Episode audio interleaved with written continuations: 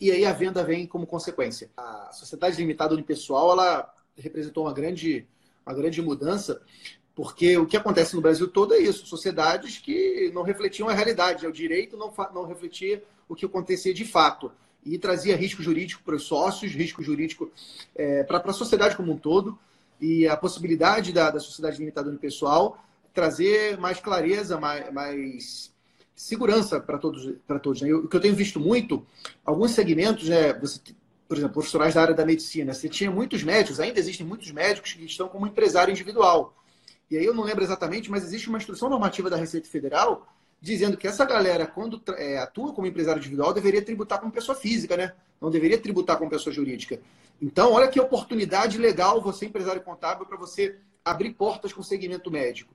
De você identificando essa oportunidade, nós na marca fazemos muito isso, tem lá um médico como empresário individual, ensine para ele o que é a sociedade limitada no pessoal, que novidade foi essa, como é, é, o que acontece na separação entre o patrimônio da pessoa jurídica da pessoa física, qual é a diferença entre o empresário individual, entre a Eireli.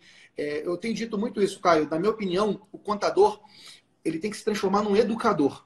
Quando o contador ele vira um educador para o seu cliente, ele está transformando a vida do cliente e, nesse momento, ativa-se os gatilhos mentais, autoridade, reciprocidade, e, e aí a venda vem como consequência. Então, é, perfeito, Caio. Obrigado por você ter lembrado dessa novidade que a Sociedade Limitada Unipessoal trouxe para a gente, uma grande oportunidade de regularizar a vida dos nossos clientes e até mesmo de conquistar novos clientes. É isso que eu quero ressaltar para você que está do outro lado.